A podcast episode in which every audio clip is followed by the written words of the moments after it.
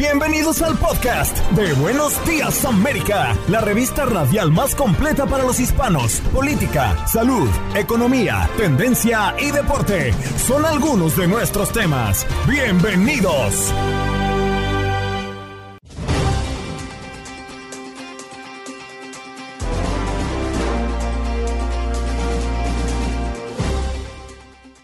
Hola, soy Andreina Gandica. Este es el podcast de Buenos Días América. Y por supuesto, anoche fue el segundo debate republicano desde California y lo analizamos en nuestro programa de hoy. Israel Ortega, analista político de Agencia Libre y Mili Herrera, analista política demócrata, nos acompañaron para hablar y analizar qué nos dejó la noche de anoche. Además, hoy 28 de septiembre se celebra el Día Mundial de las Noticias. En la mesa hablamos de esas noticias que nos impactaron, que se quedaron clavadas en nuestra memoria y también recibimos la llamada de nuestra audiencia que también quiso hablar de momentos que seguramente usted también lo marcaron como noticias en los últimos años. Y en nuestro contacto deportivo, muy buenas noticias para los latinos en el béisbol de las grandes ligas y nos los cuenta nuestro compañero Eduardo Leal, mejor conocido como Lalo. También el descalabro del Inter Miami que ayer no pudo frente al Houston Dynamo en la final de la US Open Cup donde Messi no jugó. ¿Qué pasó? Las noticias relevantes las historias destacadas, el resumen de lo más importante. Estos son los titulares. El segundo debate republicano celebrado el día de ayer en la Biblioteca Presidencial y Museo Ronald Reagan en Simi Valley, California, tuvo a siete precandidatos a la nominación presidencial del Partido Republicano, luchando sin éxito por destacarse del grupo, en especial ante un Donald Trump ausente, pero despegado en las encuestas. Sobre la crisis migratoria, el alcalde Brandon Johnson reafirma a Chicago como ciudad santuario. El alcalde Brandon Johnson aseguró que no permitirá que Chicago pierda el estatus que protege a los migrantes indocumentados. El anuncio se da en medio de la llegada de siete nuevos buses cargados de refugiados enviados desde otros estados. Bueno, también les hablamos de Mohamed, no hablaba inglés, pero eso no le preocupaba a la hora de representarse. Un caso curioso. Asimismo, ante una corte de inmigración estadounidense, estaba convencido de que los detalles de su solicitud de asilo hablaban por sí solos. Antes de huir a Estados Unidos, Mohamed se desempeñaba como profesor universitario e impartía cursos de derechos humanos en Afganistán. Al ser Azara, una minoría étnica perseguida durante mucho tiempo en su país, contó que había recibido amenazas de muerte desde que los talibanes regresaron al poder en el 2021 y volvieron a imponer su dura interpretación del Islam sunita sin hablar inglés ni abogado, el caso que refleja la caótica situación de las cortes migrantes en Estados Unidos. Le contamos también en más noticias que la cadena Costco vive lo que bien podría describirse como una fiebre de oro en línea, porque por asegura un representante de la empresa citado por medios la enorme demanda de los lingotes de una onza que vende por internet a sus suscriptores. Los pequeños lingotes de oro de 24 quilates de Costco salen un precio cercano a los 2 mil dólares por unidad y se agotan en apenas horas según dijo el director financiero de la empresa. Una guardería de East Harlem en Nueva York es investigada por posible tráfico de drogas luego de que en su interior se hallaran armas fantasma, es decir, armas sin serial y que son producidas en algunos casos con el uso de impresoras 3D, es lo que anunciaron las autoridades el día de ayer. En más noticias también le contamos que la tercera semana de septiembre es la peor para los pacientes de asma, explicó un experto. Estadísticamente septiembre se ha convertido en una fecha en la que los casos de asma suelen aumentar en Estados Unidos, por lo que es necesario tomar algunas medidas para proteger a los más vulnerables. Una mujer de 66 años que al parecer trabajaba como azafata para American Airlines fue encontrada muerta en una habitación de un hotel Marriott en Filadelfia. A pesar de no encontrar señales de entrada forzada a la habitación, las autoridades investigarán su muerte como homicidio, reportaron medios locales. Sassuolo dio el gran golpe en la sexta fecha de la Serie A y derrotó por dos goles a uno al Inter, que de esta manera perdió su invicto de la temporada.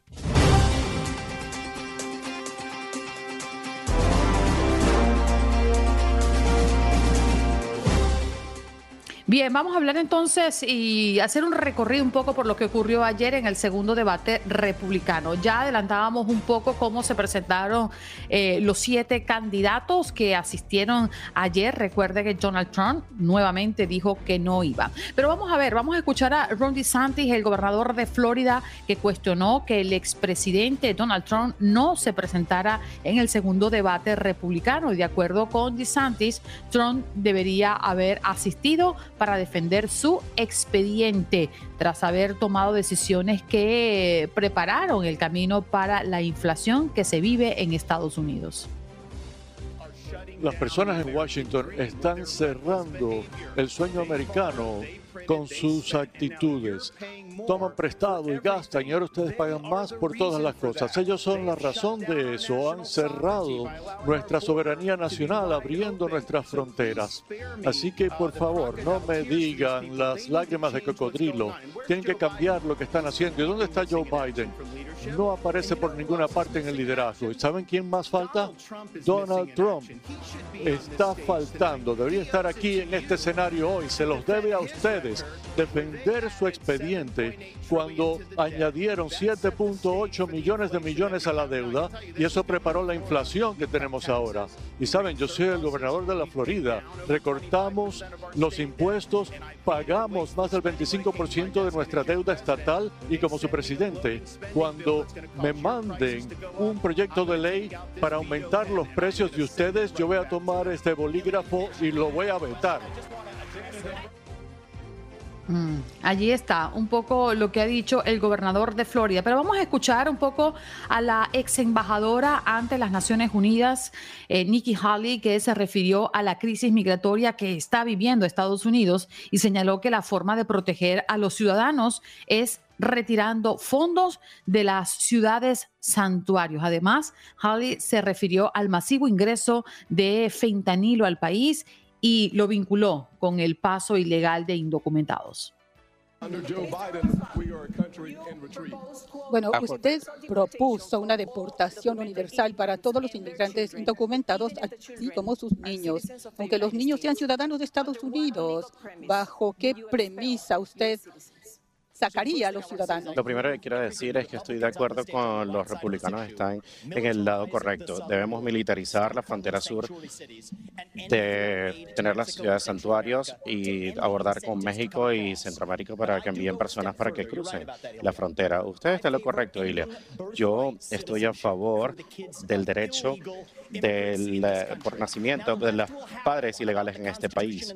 En la Constitución, en la enmienda número 14, la diferencia es que yo he leído esa enmienda y lo que dice es que todas las personas nacidas o naturalizadas en los Estados Unidos están sujetas a las leyes y a las jurisdicciones de los ciudadanos. Así que nadie cree que el hijo de un diplomático mexicano en este país tiene el derecho a la ciudadanía por nacer aquí.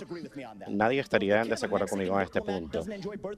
Este hijo del diplomático mexicano no, no se le puede dar el derecho de nacimiento a la ciudadanía a un inmigrante ilegal que rompió la ley y venir aquí. Usted tiene, tiene que seguir las leyes. Nuestro gobierno está fallando en cumplir nuestras propias leyes. Así vamos a recortar las distancias y solventar este problema y restablecer el Estado de Derecho en nuestro país, porque eso es parte de lo que significa ser estadounidense. Senador Scott. Usted también propuso terminar la ciudadanía. ¿Qué piensa lo que dice Ramaswamy sobre el problema? Bueno, la décima cuarta enmienda constitucional tiene que ver con la esclavitud, no con la migración ilegal. El reto que tenemos nosotros es si la gente que viene a este país está bajo la jurisdicción de nuestras leyes y francamente si uno entra ilegalmente, la respuesta es no. Ahora, eh, yo no les puedo decir qué va a decir el Supremo Tribunal, pero me parece que es un asunto muy sencillo. Queda bien claro que esta enmienda constitucional se diseñó en torno a la esclavitud, no a la inmigración ilegal. Y más aún, cuando estamos hablando de lo que está pasando aquí, estamos hablando, Vivek dijo que somos buenas personas, porque la última vez nos dijo que todos estábamos comprados y pagados. Y yo lo estuve pensando, eso fue lo que él dijo. Y no me imagino cómo puede decir usted tal cosa si usted tiene negocios con el Partido Comunista Chino y si la misma gente que financió a Hunter Biden también fue socio empresarial de usted. No, no es absurdo. Voy a responder. Estas son buenas personas que fueron tentados por un sistema roto. No, no, es falta de nadie.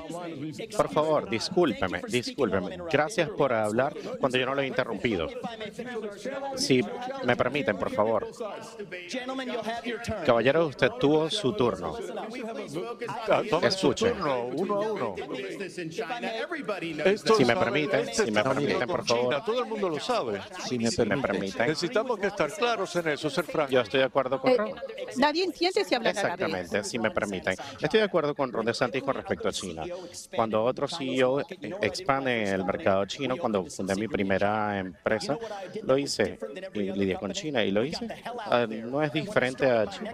Y cuando comencé mi próxima compañía, eso fue hace muchos años. Cuando comencé mi segundo negocio, yo, por favor, discúlpeme.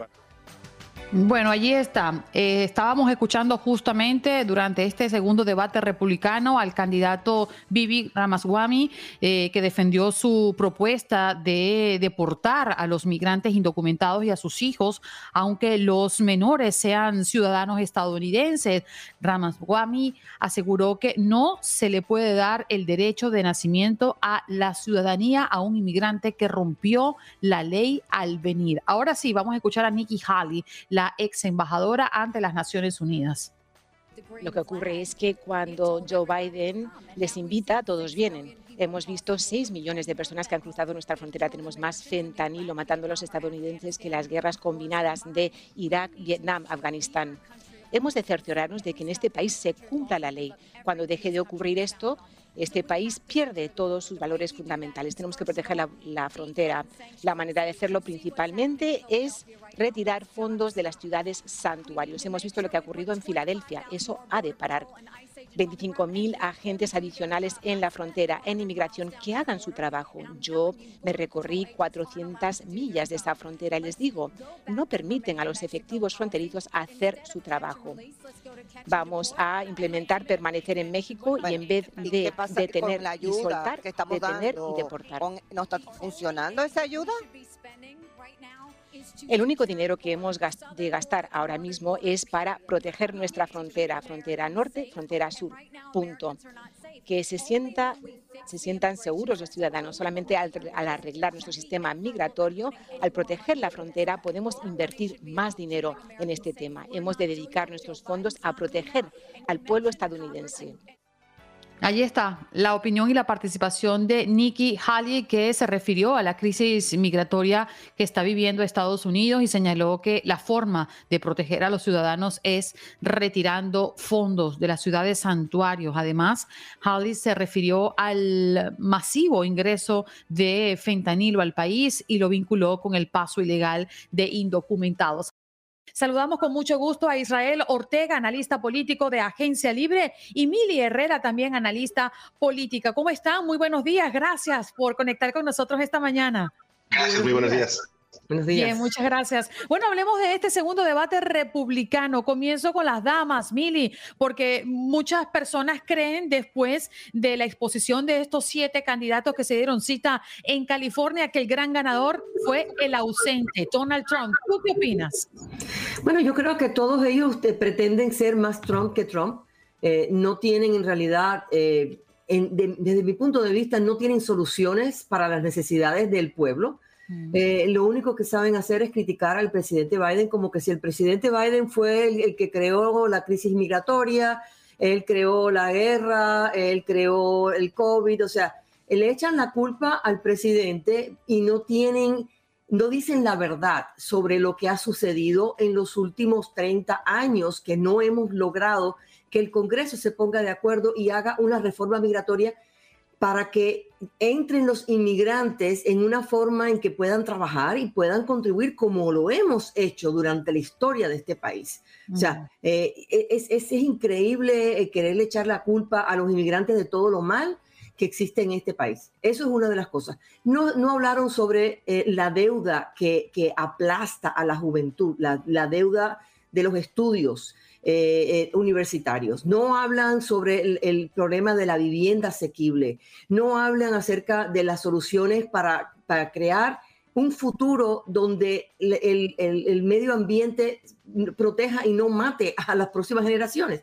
O sea, no están dando soluciones, lo único que saben hacer es criticar sin tener soluciones. Y el señor eh, gobernador de Santis, alguien le tiene que decir que deje de intentar sonreír porque da, da, da, da miedo la forma que hace que, así, o sea, eh, no le sale como una, como, como una reacción normal y, y lo único que hace es eh, eh, incitar odio el uno hacia el otro. O sea, no fue productiva el, el debate.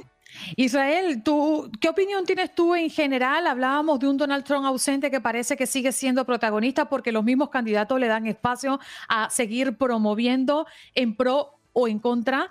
Eh, en este caso, ¿qué destacarías de este segundo debate? Ah, mira, es cierto, creo que eh, fue un debate donde vimos eh, los candidatos a la eliminación haciendo algo que no habían hecho anteriormente, y es criticar más directamente a, Donald Trump, criticarlo por no estar presente en ese debate. y creo que era necesario hacer eso, ¿no? Porque tal como vemos ahora la trayectoria de esta eh, candidatura a la nominación republicana, todo, todo pinta, todo indica ¿no? que Donald Trump eh, va a ser nominado. Eh, y si los, los candidatos que quieren tomar el lugar de Donald Trump quieren cambiar esa trayectoria, tienen que atacarlo directamente. Y, y creo que empezamos a ver más de eso. Creo que necesitan ver más, tomar más acción para, para, prevenir a Donald Trump que sea nominado. Y en particular vimos la, la, ascendencia de Nikki Haley eh, y Tim Scott, eh, y, vemos, eh, sí, la, decadencia ¿no? de, de, de, este, de Santis. Y creo que eso es lo que, lo que va a llamar la atención para mí, ver si pueden mantener ese, ese momento, esa energía, ¿no?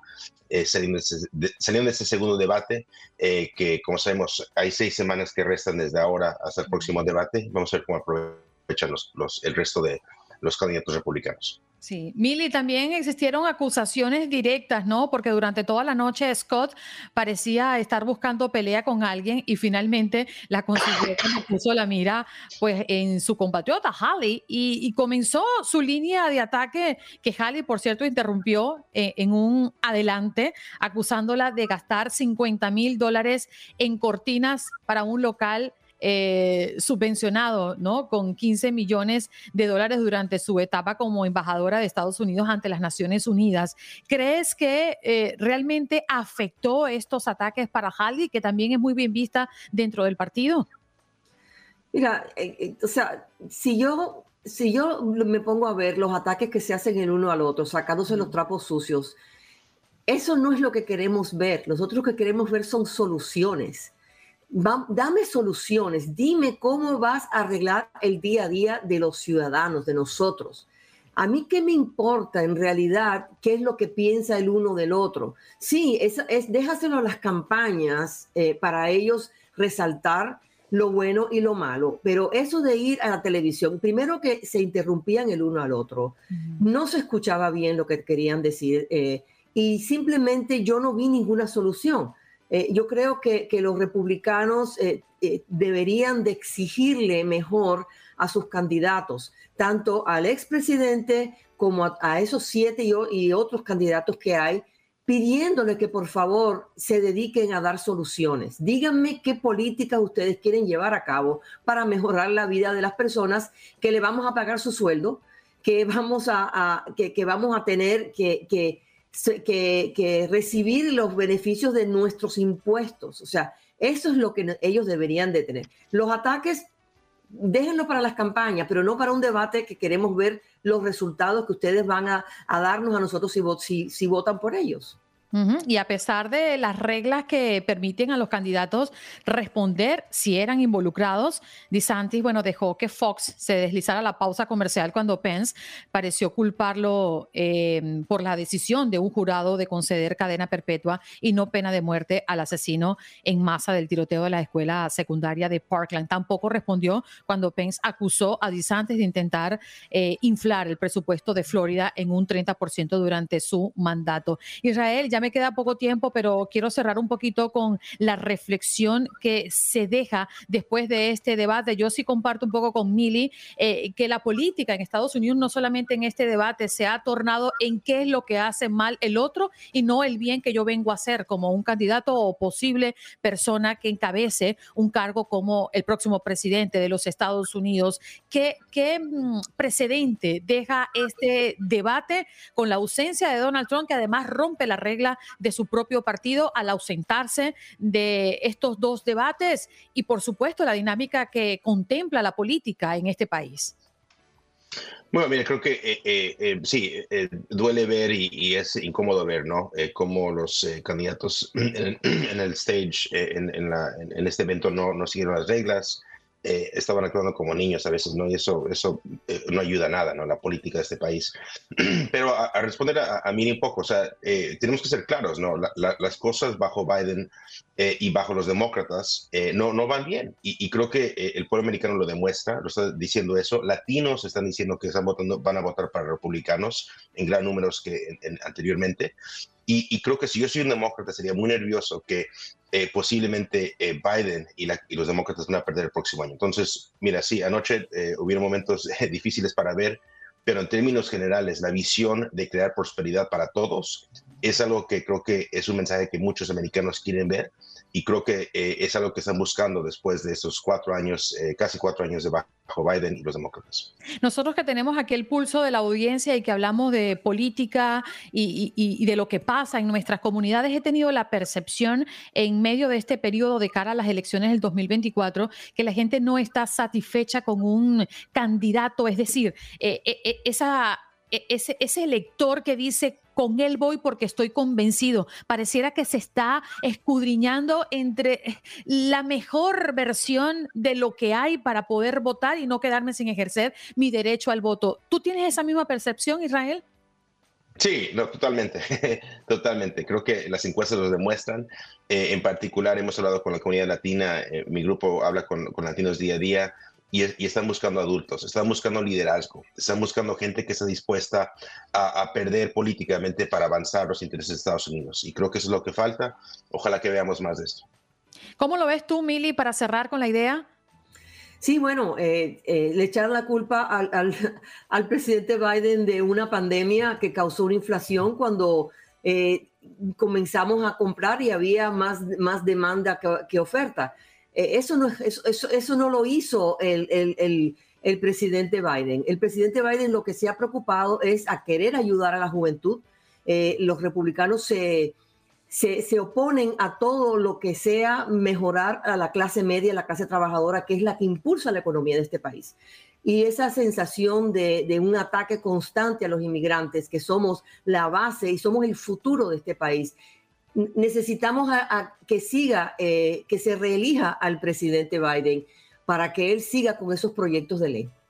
Quiero darle las gracias a ambos por tomarse los minutos de este tiempo y compartir con toda nuestra audiencia de costa a costa a propósito de este debate, que para muchos fue tarde, ¿no? Para los que estamos en el este y en el centro, pero que definitivamente captó la atención de muchos que quieren que este país salga adelante, que este país tenga mejores propuestas y que definitivamente pues salgamos eh, a relucir después de una pandemia que como lo dices Mili, pues eh, ha tocado a todos los países, el mundo mundo entero ha sufrido y tiene consecuencias por ello. Gracias por estar aquí. Buenos días. Gracias. Allí está Israel Ortega, analista político de Agencia Libre, y Mili Herrera, analista político demócrata, pues acompañándonos en este programa de Buenos Días América y en esta conversación hablando del debate, el segundo debate republicano que se dio en la noche de anoche en California.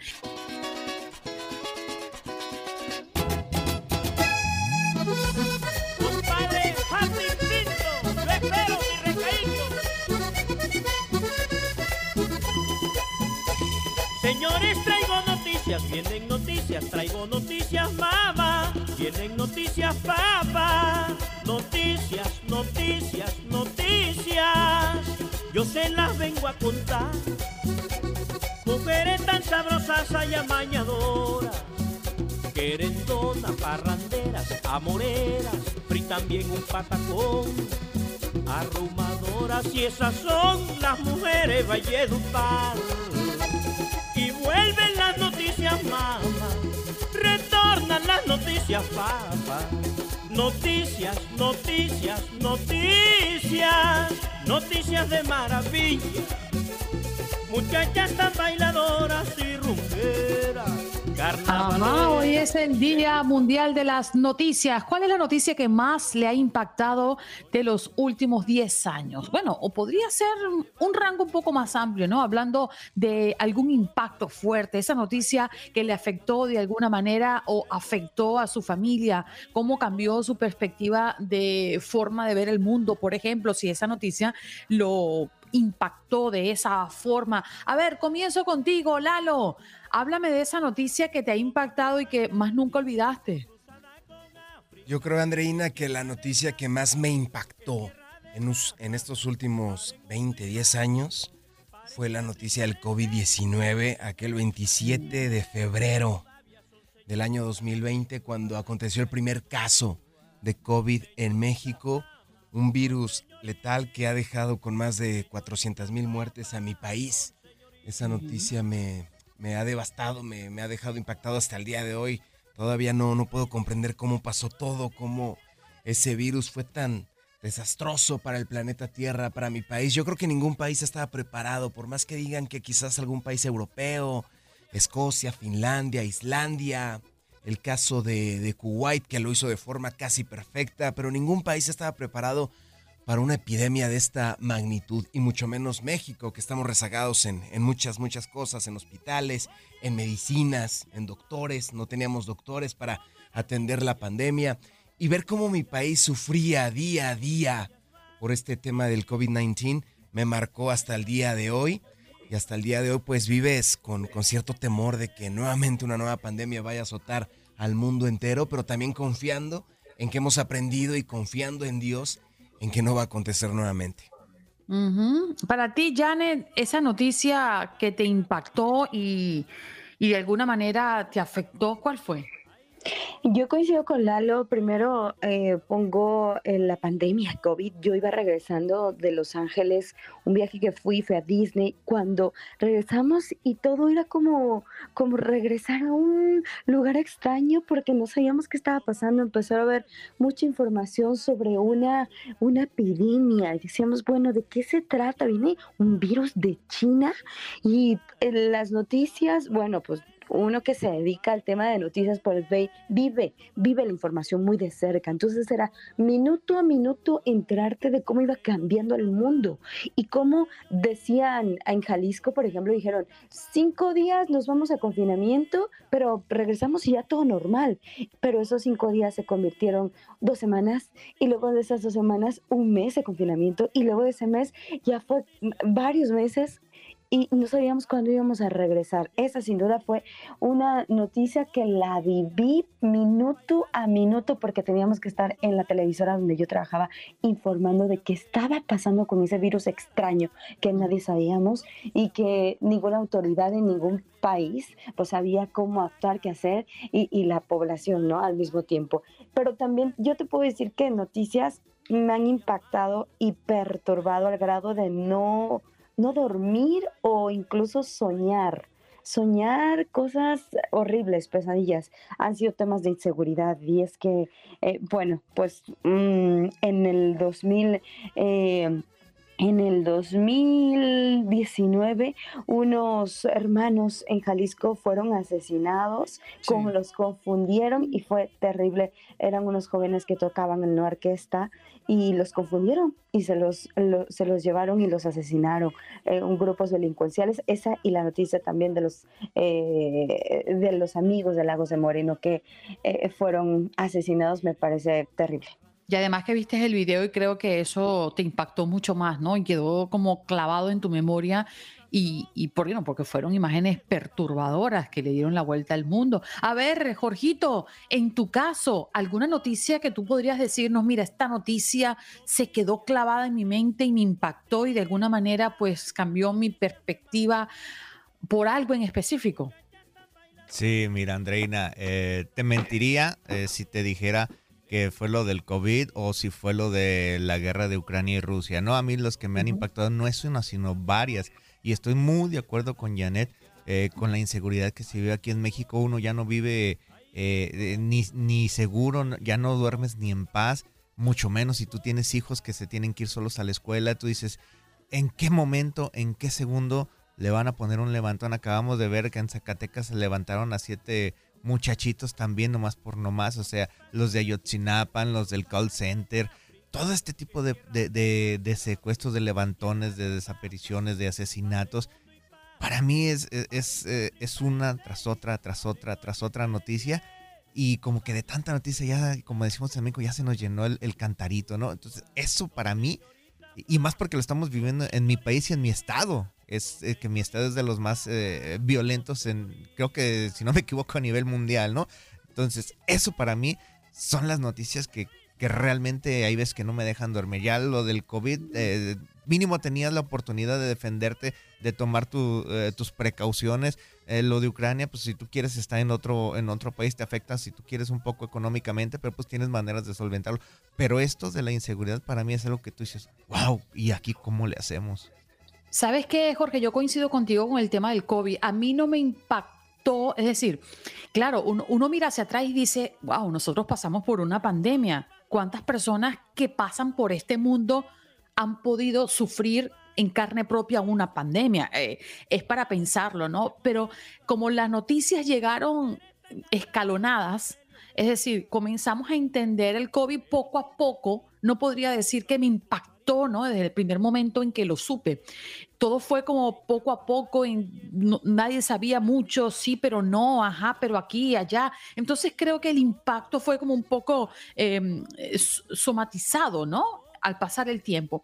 Pero para mí hay un caso, y de hecho un caso que durante la investigación eh, le dimos cobertura en este programa hace ya varios años y recuerdo frescamente una conversación con nuestra periodista desde California, Gabriela Teissier, sobre el caso de Gabrielito, ¿no? Este niño que murió a los ocho años en Pandale, California, en el año 2013 y pues hablaban de cómo eh, se llevó su caso. Este niño eh, fue encerrado en, en closet, maltratado por su propia familia. Es un niño que prácticamente murió de desnutrición, mordedura, de, creo que de ratas, eh, golpe. Es una cosa horrible. Eh, yo recuerdo una conversación con Gabriela Teissier y yo no pude continuar hablando al aire porque me vine en llanto solamente pensar estar en los zapatos de ese niño y todo lo que ese niño sufrió en manos de su propia familia. Creo que uno de los casos que más me perturbó y vaya que no vi ninguna imagen. Creo que en Netflix hay una especie de programa relato de lo que pasó con ese muchacho, con ese niño, y, yo no me he atrevido ni a buscarlo ni a verlo porque creo que me va a perturbar mucho más. Pero ese es un caso en particular, yo no sé si fue el momento, yo no sé, porque muchos de estos casos, eh, el caso de Anthony Ávalo también es un caso muy similar, eh, han existido muchos casos, pero ese en particular por una razón u otra, bueno, obviamente es un caso muy dantesco, a mí me impactó. Y cualquier caso que yo veo de niño que ha sido maltratado, pues también como que se me viene a la mente Gabrielito y su carita, su carita angelical. Oh my God. Creo que son, Janet, noticias eh, que uno pues como ser humano que comparte aquí como periodista también nos afecta y podríamos mencionar muchos, pero bueno, hacemos nosotros como una ronda aquí de las noticias que nos han impactado a propósito, Janet, de hoy el Día Mundial de las Noticias. Claro, y es que aunque escuchemos noticias y veamos noticias prácticamente todos los días, pues bueno, no somos de piedra, ¿no? También sentimos. Hoy se celebra el Día Mundial de las Noticias, este 28 de septiembre, y es así proclamado por el Foro Mundial de Editores de Noticias con la finalidad de destacar la importancia del periodismo, la emisión y acceso a las noticias e informaciones creíbles y confiables, así como su impacto social. Sabemos que gracias a las noticias las personas se mantienen actualizadas sobre diversos eh, temas y hechos noticiosos, acontecimientos alrededor de todo el mundo que tienen que ver con política, con finanzas, con clima, sociales, deportes y muchos, muchos temas más. Aquí todos los días estamos gustosos de compartirles información actualizada, fresca, novedosa y sabemos que también a través de la radio, la radio es muy inmediata con la información y aquí eh, siempre tratamos de darles información actualizada y de manera inmediata y pronta. Bueno, vamos a ver cuáles son las noticias que han impactado a nuestra audiencia. Vamos a comenzar hablando con Orlando. Orlando, buenos días. ¿De dónde nos llamas? Y aquí en Manhattan de Nueva York. Buenos días. Venga, Nueva York presente. Orlandito, cuéntanos. Mira, a mí la noticia que más me impactó fue cuando la gente se tiraba de las Torres Gemelas. Yo no puedo olvidar esas imágenes. Esas imágenes las borraron y era la gente cuando se tiraba. Yo me imagino el calor o el desespero, no sé, pero cuando la gente se tira, yo no puedo olvidar eso. Y, y aún ha habido lo del COVID, lo he vivido y muchas más noticias como en Katrina, pero, pero cuando la gente se tiraba de esos edificios, a mí me tocó a las 7 y 45 ir el lunes y al martes no volver a tener mi cliente. Y es de eso me quedé impactado. Sí, claro, no, no, no. Y ahora que lo comentas, eh, Orlando, sí, eh, creo que eso impactó al mundo entero porque fue algo no esperado, obviamente, y las imágenes eran eh, surrealistas, como que si eso no estaba pasando, o sea, uno veía como una película muy lejana, y tú que estabas allí en la ciudad, pues me imagino el impacto. No, fue horrible, y ojalá que démosle paso a otro que nos den otras noticias así, pero son noticias que yo no sé, mm, nunca, nunca, nunca se van a olvidar. Seguro, Orlando, gracias. Un abrazo para ti. Estás escuchando el podcast de Buenos Días América, la revista radial más completa para los hispanos. Escúchanos en las diferentes plataformas: Euforia, Spotify, TuneIn y iHeartRadio. Tu DN Radio. Vivimos tu pasión. Adrenalina, pasión y orgullo. Todo por ser campeones. En Buenos Días, América. Contacto Deportivo.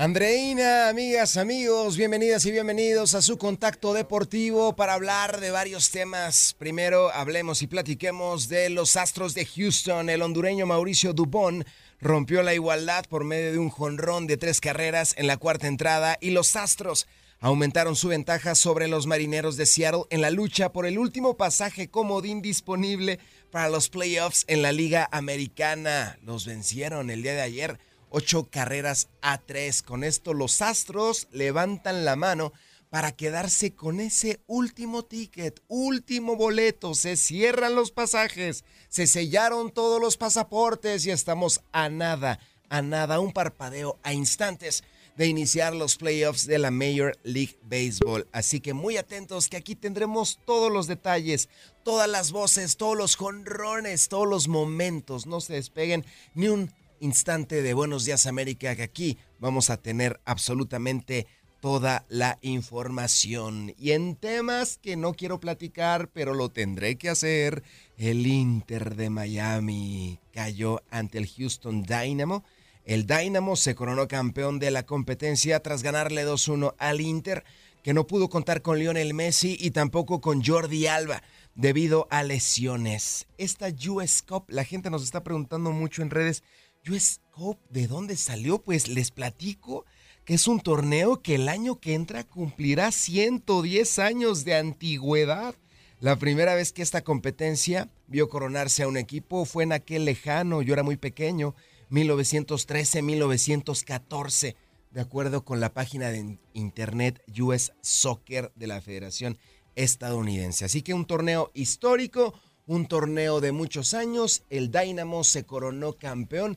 Lamentablemente para este partido pudimos apreciar a Lionel Messi en la tribuna con una camisa negra sufriendo el agónico final porque fue una película, la, la MLS cada vez se está agarrando más y más punch. Vamos a escuchar a Gerardo Martino explicando por qué el Inter no arriesgó a Lionel Messi y por qué Messi no pudo estar en este partido. Final.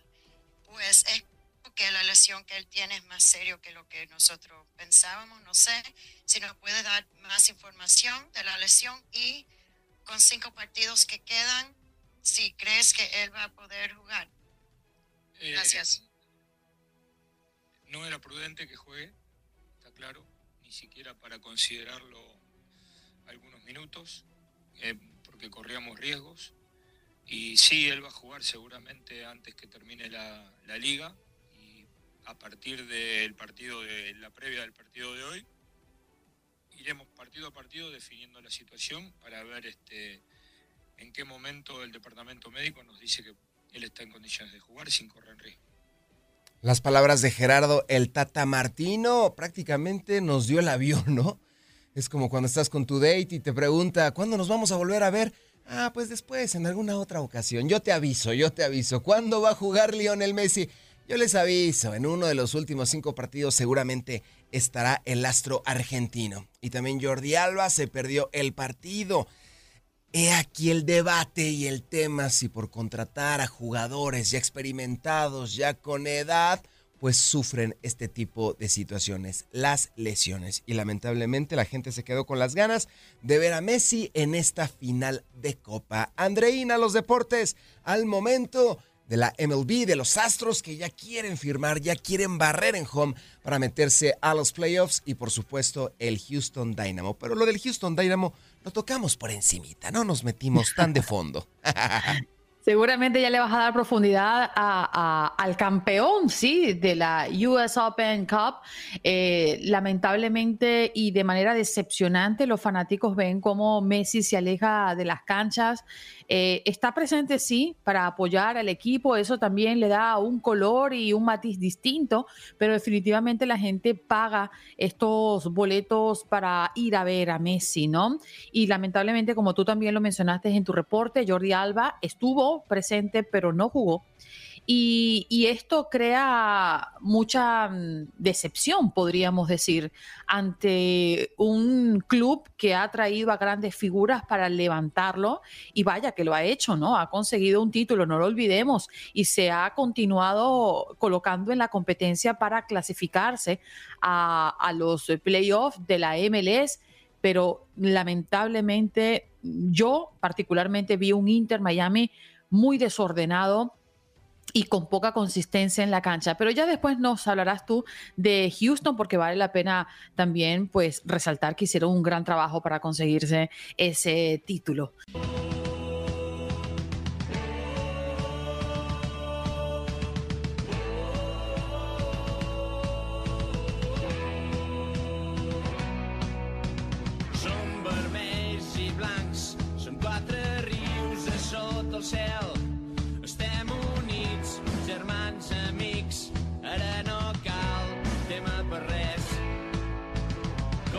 Qué hermoso himno, qué hermoso himno del Girona. Andreina, amigas y amigos, bienvenidas y bienvenidos a la Cerámica Villarreal, en donde el Girona dependía de sí mismo para convertirse en el nuevo líder de la primera.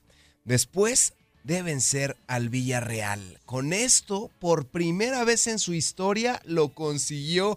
Es líder, sí señores, por encima del Madrid, por encima del Barcelona, por encima del Athletic de Bilbao, por encima del Atlético de Madrid, por encima de la Real Sociedad del Betis, del Sevilla, de todos, de todos, de todos. Líder indiscutible de la Liga EA Sports, el Girona. El conjunto dirigido por Michel Sánchez volvió a sacar la casta y sobre todo su calidad para dar la vuelta a la situación y empezar a carburar como viene acostumbrando a su afición. Dos goles a uno, el equipo de Michel maravilla al planeta entero con su fútbol excelso. Un fútbol épico, un fútbol muy, pero muy bonito, atractivo, todo lo hace bien el Girona. Estoy checando aquí mi monitor de apoyo, Jorgito. Está en directo, está hablando en vivo Michel Sánchez, entrenador del Girona. Vamos a ver si nos podemos enlazar, Jorgito, hasta Torres de Palau, allá en la ciudad de Girona, que se encuentra al norte de Cataluña y muy cerca de Francia. Ya tenemos el enlace, vamos a escuchar a Michel Sánchez, técnico del equipo de Girona, que está hablando en estos momentos. Sí, es muy bonito lo que ver ahora la clasificación y estar una jornada en, en lo más alto es eh, bueno eh, para sentirse orgullosos eh, de este club y de estos y de estos jugadores y hoy la afición supongo que, que dormirá feliz Girona también y, y yo muy feliz por los jugadores porque han hecho una segunda parte. Si antes hablábamos los últimos días de, las mejores primeras partes, pues hoy ha sido la segunda, la mejor segunda parte que, que hemos podido hacer en un sitio donde el rival tiene una entidad muy grande y hemos sido capaces de generar muchísimas ocasiones de gol, muchísimas. Y eso no es fácil contra este equipo. Hola Michel, bona nit. Miquel Agut de RAC1, m'agradaria fer-te'n dues, te la vaig fer l'altre dia, eren unes hores de primer lloc, ara ja seran com a mínim dos dies, i com aquell que diu rebreu el Madrid com a líders, que és una situació totalment anormal, no? No sé com un processes tot plegat. No, es eh, sobre todo porque son seis victorias seguidas. Eh, pienso que eso no es fácil hacerlo en primera división y sobre todo la idea, cómo juega el equipo, eh, cómo están los jugadores, eh, la sensación que tienen dentro del terreno de juego. Y, bueno, evidentemente el sábado yo creo que hay que disfrutar primero de este momento y ya pensaremos en el sábado. Es una pena que solo podamos, lo podamos saborear esta noche porque a partir de mañana hay que pensar en el Real Madrid, pero bueno, va a ser un partido precioso eh, contra uno de los mejores equipos del mundo y y nosotros como líderes, así que feliz de, de que la afición pueda disfrutar de un partido así. Y una otra vegada la reacción. Hasta ahí, mi Jorgito, vamos a abandonar nuestro enlace en directo hasta Girona, allá en aquella preciosa ciudad situada en el norte de Cataluña, muy cerca a Francia, Girona.